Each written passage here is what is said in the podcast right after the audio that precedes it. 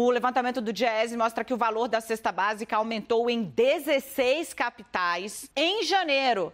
É, Dani, sabe qual é a capital com a cesta mais cara? São Paulo, a cidade de São Paulo. E o custo mais barato foi observado em Aracaju, capital de Sergipe. Em pelo menos 11 capitais do país, a cesta básica ficou acima de 600 reais em janeiro.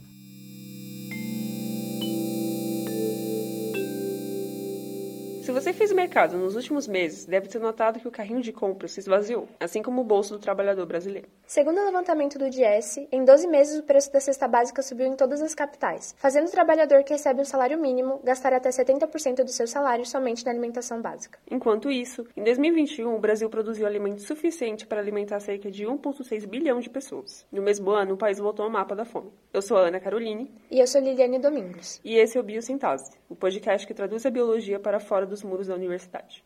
No episódio de hoje, exploramos a problemática da distribuição de alimentos no país e buscamos responder: afinal de contas, quem alimenta o Brasil? Para isso, a nossa entrevistada nesse episódio é a professora Débora Yara Alves Cursino dos Santos, professora associada do Departamento de Botânica do Instituto de Biociências da USP e docente da disciplina Recursos Econômicos Vegetais. Professora, muito obrigada por aceitar o convite. Gostaríamos de iniciar nossa conversa com uma breve apresentação sobre você e o seu trabalho. Meu nome é Débora, eu sou bióloga, eu me formei na Faculdade de Filosofia, Ciências e Letras da USP, lá em Ribeirão Preto, né? eu me formei na década, no final da década de 80. Então, de lá para cá, eu vim para São Paulo, aqui para a USP de São Paulo, para fazer mestrado, continuar na vida acadêmica, né? Mestrado, doutorado, entrei no, no, no departamento como professora em 93, logo que eu defendi o meu mestrado, então tô lá já como professora, vai fazer 30 anos o ano que vem. E desde que eu entrei, eu entrei para dar aula na disciplina que antigamente chamava Botânica Econômica, que tem esse objetivo aí de tratar um pouco dos conceitos botânicos de uma forma mais aplicada. Então, desde que eu entrei no departamento, eu dou aula nessa disciplina, eu trabalho com fitoquímica desde a minha graduação, então essa disciplina tem um pouco a ver com o que a gente faz na pesquisa, no sentido de trabalhar com metabólitos, de estudar a química de plantas e aplicações de plantas. E eu acho que essa disciplina na graduação, como eu falei, já falei antes para vocês, ela, ela normalmente em todos os cursos de ciências biológicas, essa, essa é uma disciplina que vem ao final das disciplinas da botânica. E aqui no nosso curso, depois da última reforma, da última vez que a gente articulou essa a, o nosso, a nossa grade, a gente resolveu botar ela no, como primeira disciplina da botânica, né? Isso para ajustar um pouco de grade, a gente teve que fazer alguns ajustes, ajustes nos conceitos e, e, na nossa cabeça do que vocês vão ver de botânica ao longo do curso, né? Pelo menos no núcleo básico. Então essa é a nossa é a nossa missão, vai, é o nosso objetivo na disciplina, trazer aspectos da botânica para a formação do biólogo que mostre mostre para ele não só a aplicação em ensino e pesquisa, mas também em outras áreas de atuação.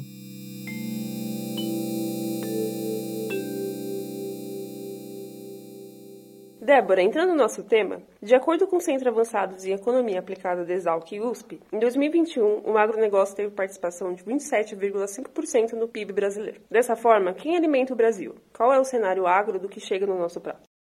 O agronegócio gente, a gente não pode negar que seja extremamente importante para o nosso país pelo próprio número que vocês trouxeram. Mais de 25% da nossa, do nosso PIB vem daí. Então, é, o nosso país que tem tradicionalmente uma economia agrícola, ele depende muito né, desse setor do agronegócio. Agora, é claro que todos esses superávites que a gente tem de grãos todo ano, né, um recorde atrás do outro de coleta de grãos, não é esse grão que vem parar na nossa mesa, né? Se o fosse, a gente não podia ter um cenário de fome se agravando no país como a gente tem. Então, é claro que esses produtos vêm parar na nossa mesa, principalmente numa forma de produtos, né? Não, não no grão efetivamente. Então, se a gente pensar que de forma indireta isso venha, ok, né? Isso vem parar na nossa mesa, ou na forma de carne, ou na forma de outros produtos. Mas o arroz e feijão mesmo, né? O legume, o, vem dos produtores ligados à agricultura familiar. Esses caras é que são responsáveis por botar mais de 70% do alimento na nossa mesa mesa diária, né, no, no dia a dia, no, no, no, feijão com arroz, como eu, como eu disse. Então, assim, é, o que mais é, eu penso nesse sentido é que sim,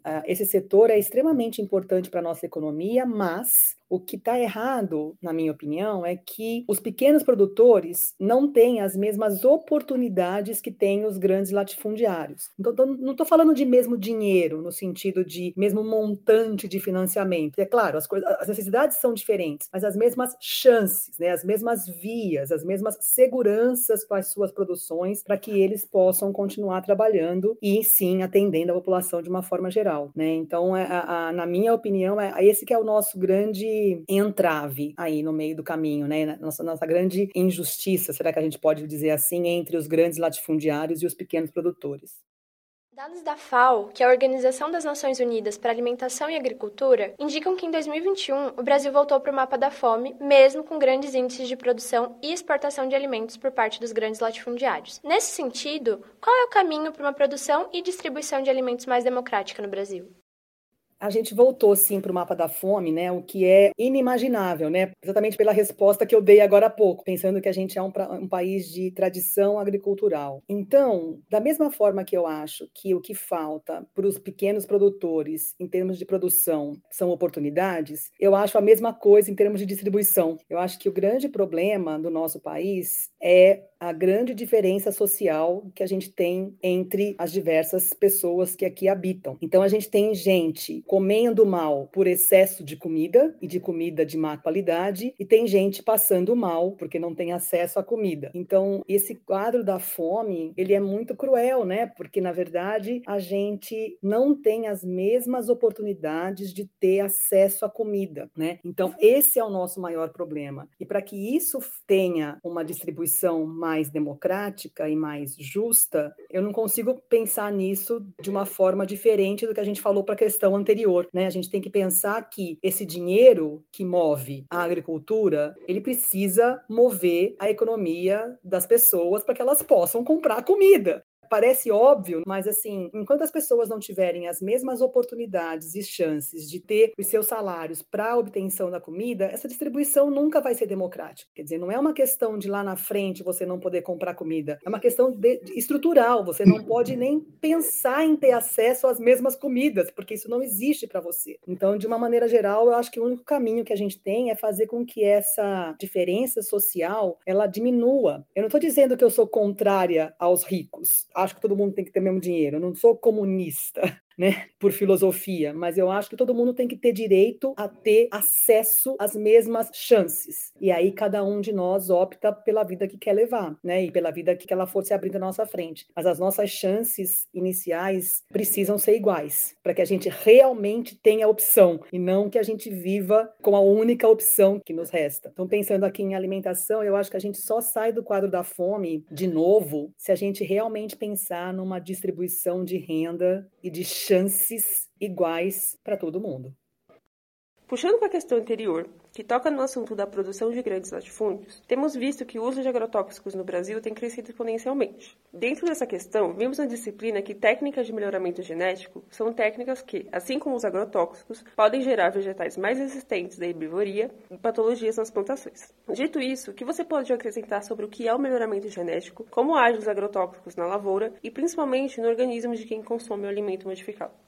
Acho que a coisa mais importante da gente deixar destacado aqui é o que, que a gente entende sobre um organismo modificado. Então, a gente não pode perpetuar a ideia errônea de que um organismo geneticamente modificado ele é sinônimo de um organismo transgênico. A gente modifica os organismos desde que a gente passou a ser mais sedentário, né? Desde que a gente passou a efetivamente começar a cultivar esses organismos, né? Então, desde o processo de domesticação, ele foi sendo feito por nós há mais de 10, 12 mil anos, como a gente viu na disciplina. Então, o papel dos agrotóxicos nesse meio do caminho aí, pensando numa época bem mais recente, ele é importante no sentido que, ao longo desse processo de domesticação, a gente foi produzindo algumas espécies, alguns cultivares, que têm pouca ou nenhuma capacidade de sobrevivência livre, digamos assim, né, natural. Que a gente foi selecionando alguns atributos ao longo do caminho que muitas vezes são opostos aos atributos de defesas naturais das próprias plantas. Então, os agrotóxicos vieram nesse sentido, ou atuam nesse sentido. Como a gente tem culturas cada vez mais homogêneas por conta da produtividade, né, e esse é, um, é uma grande busca dos organismos geneticamente modificados, eu não tenho ali no meio variabilidade genética para garantir uma defesa contra uma praga que apareça, por exemplo. Então, eu preciso dar essa defesa para a planta de uma forma externa. Daí vem os agrotóxicos. Então, quando a gente fala do problema desses agrotóxicos para a planta em si, a gente tem que pensar teoricamente, nada está acontecendo para ela, né? Ela está até se beneficiando, bem entre aspas aí, dessa ajuda externa. Mas é claro que a gente tem nesses agrotóxicos muitas vezes uma ação indiscriminada, né? Então eu não consigo garantir que ele atue só sobre aquele herbívoro praga, por exemplo, ou só sobre aquele determinado patógeno. E mais, em termos, como vocês mesmos perguntaram, em termos de problemas para nós, para quem consome, para nós ou para outros animais, isso tem sido demonstrado sim que pode ter problemas bastante sérios, porque muitos desses agrotóxicos têm um efeito cumulativo nas plantas ou nos outros organismos. E aí vem o nosso problema de novo, né, de falta de base, de falta de direitos iguais. Então, as aplicações desses agrotóxicos, ela também pode trazer bastante risco de intoxicação, né, para a pessoa que está lá aplicando, se ela não tiver acesso aos EPIs que são necessários, né, para sua própria proteção. Os alimentos produzidos com esses agrotóxicos, se não forem bem limpos, bem lavados, né, bem tratados, também podem ocasionar problemas a longo prazo, né, para quem ingere. O que a gente não tem, até onde eu sei, nenhum relato que seja científico, vamos dizer assim, de um problema cumulativo, de um problema de saúde com organismos transgênicos, por exemplo. Então, esse também é uma ideia que, que muita gente tem medo de se alimentar, mas a gente não tem nenhum relato na literatura de alguém que tenha tido uma, uma reação alérgica, que tenha tido um problema de envenenamento, diferente dos agrotóxicos tradicionais, né? Então, assim, a gente precisa pensar que o impacto dessas substâncias, pensando nos agrotóxicos, para os organismos, sejam eles modificados ou sejam eles transgênicos, né, geneticamente modificados pela, pela, pela via tradicional, quero dizer, ou transgênicos, esses agrotóxicos são importantes para tentar manter aí a qualidade de algumas culturas, né, e garantir a sua estabilidade, visto que essas plantas muitas vezes não têm suas defesas naturais, o que não quer dizer que a gente não pudesse ter formas alternativas de controle e busca para esses controles alternativos mas para a nossa saúde, esses agrotóxicos sim têm um papel bastante prejudicial em muitos casos.